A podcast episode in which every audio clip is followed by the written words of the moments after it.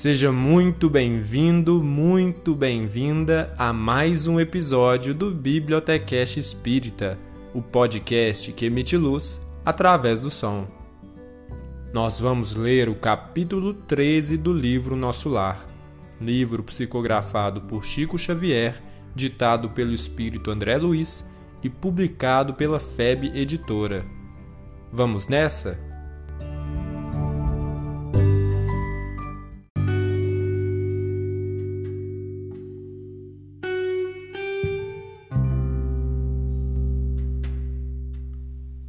Capítulo 13 No gabinete do ministro Com as melhoras crescentes, surgia a necessidade de movimentação e trabalho. Decorrido tanto tempo, esgotados anos difíceis de luta, volvia-me o interesse pelos afazeres que enchem o dia útil de todo homem normal no mundo incontestável que havia perdido excelentes oportunidades na terra, que muitas falhas me assinalavam o caminho. Agora, porém, recordava os 15 anos de clínica, sentindo um certo vazio no coração.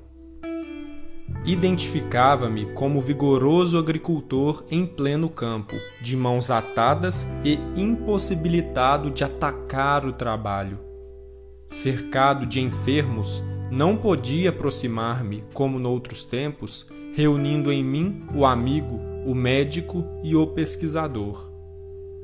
Ouvindo gemidos incessantes nos apartamentos contíguos, não me era lícita nem mesmo a função de enfermeiro e colaborador nos casos de socorro urgente.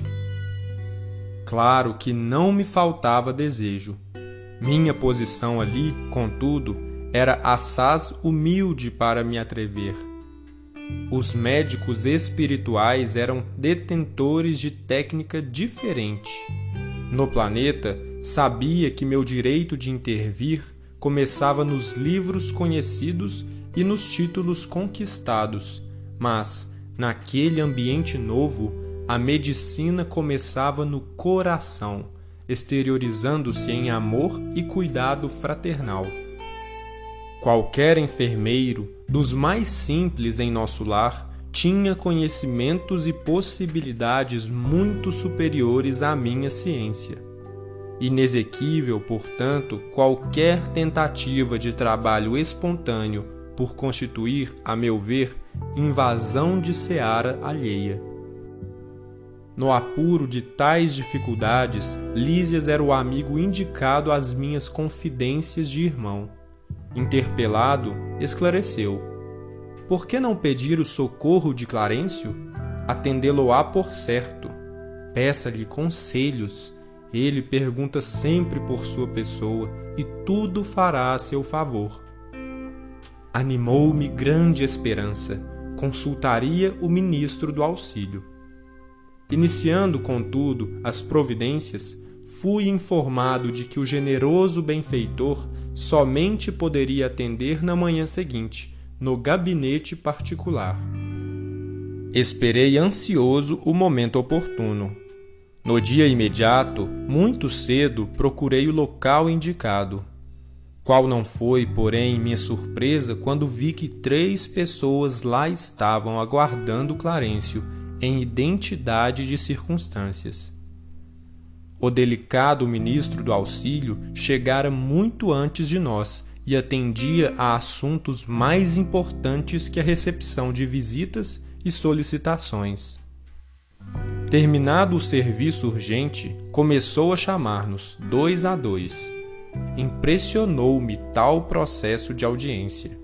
Soube, porém, mais tarde, que ele aproveitava esse método para que os pareceres fornecidos a qualquer interessado servissem igualmente a outros, assim atendendo a necessidades de ordem geral, ganhando tempo e proveito. Decorridos muitos minutos, chegou-me a vez.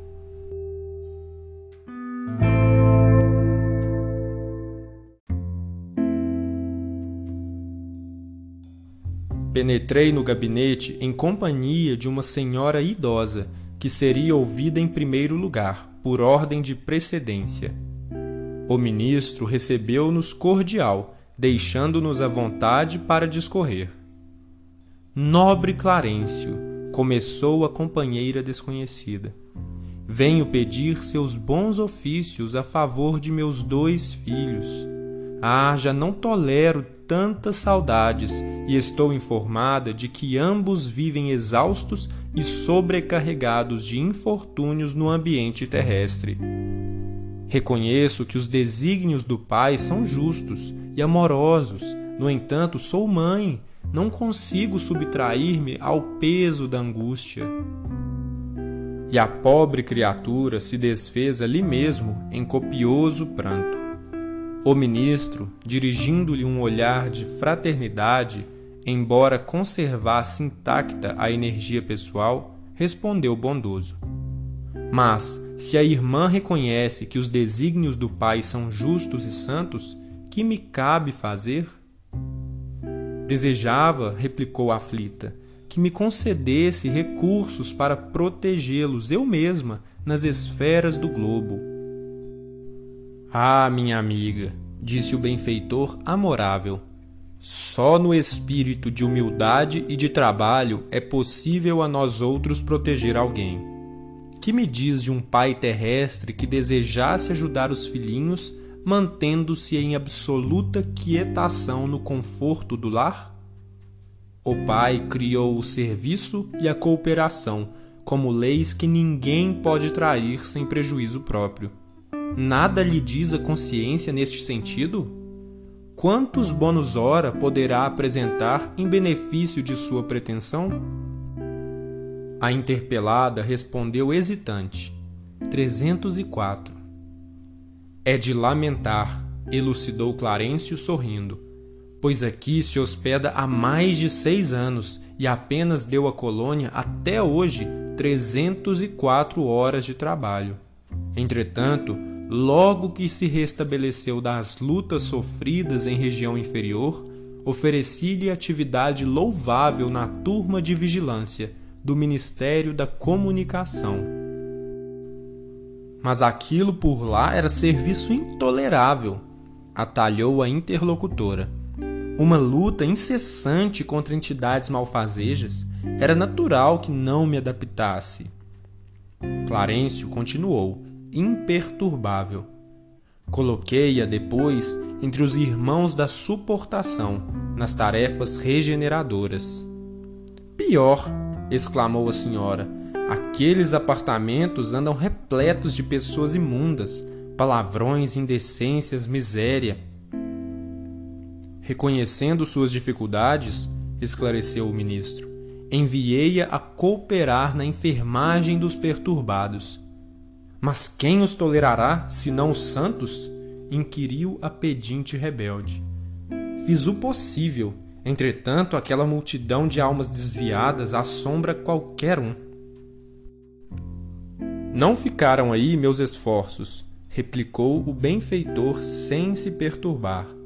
Localizei-a nos gabinetes de investigações e pesquisas do Ministério do Esclarecimento e, contudo, Talvez enfadada com as minhas providências, a irmã se recolheu deliberadamente aos campos de repouso. Era também impossível continuar ali, disse a impertinente. Só encontrei experiências exaustivas, fluidos estranhos, chefes ásperos. Pois note, minha amiga, esclareceu o devotado e seguro orientador. O trabalho e a humildade são as duas margens do caminho do auxílio. Para ajudarmos alguém, precisamos de irmãos que se façam cooperadores, amigos, protetores e servos nossos. Antes de amparar os que amamos, é indispensável estabelecer correntes de simpatia. Sem a cooperação, é impossível atender com eficiência. O camponês que cultiva a terra alcança a gratidão dos que saboreiam os frutos. O operário que entende os chefes exigentes, executando-lhes as determinações, representa o sustentáculo do lar em que o Senhor o colocou.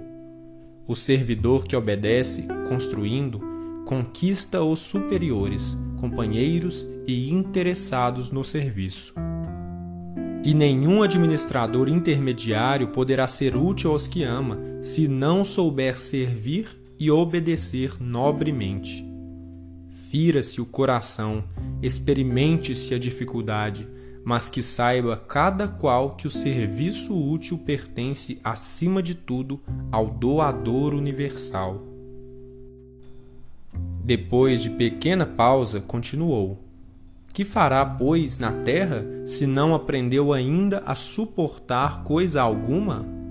Não duvido da sua dedicação aos filhos queridos, mas importa notar que haveria de comparecer por lá como mãe paralítica, incapaz de prestar socorro justo. Para que qualquer de nós alcance a alegria de auxiliar os amados, faz-se necessária a interferência de muitos a quem tenhamos ajudado por nossa vez. Os que não cooperam não recebem cooperação. Isso é da lei eterna. E se minha irmã nada acumulou de seu para dar, é justo que procure a contribuição amorosa dos outros. Mas como receber a colaboração imprescindível se ainda não semeou nem mesmo a simples simpatia? Volte aos campos de repouso onde se abrigou ultimamente e reflita. Examinaremos depois o assunto com devida atenção. Sentou-se a mãe inquieta, enxugando as lágrimas copiosas. Em seguida, o ministro fitou-me compassivamente e falou: Aproxime-se, meu amigo. Levantei-me hesitante para conversar.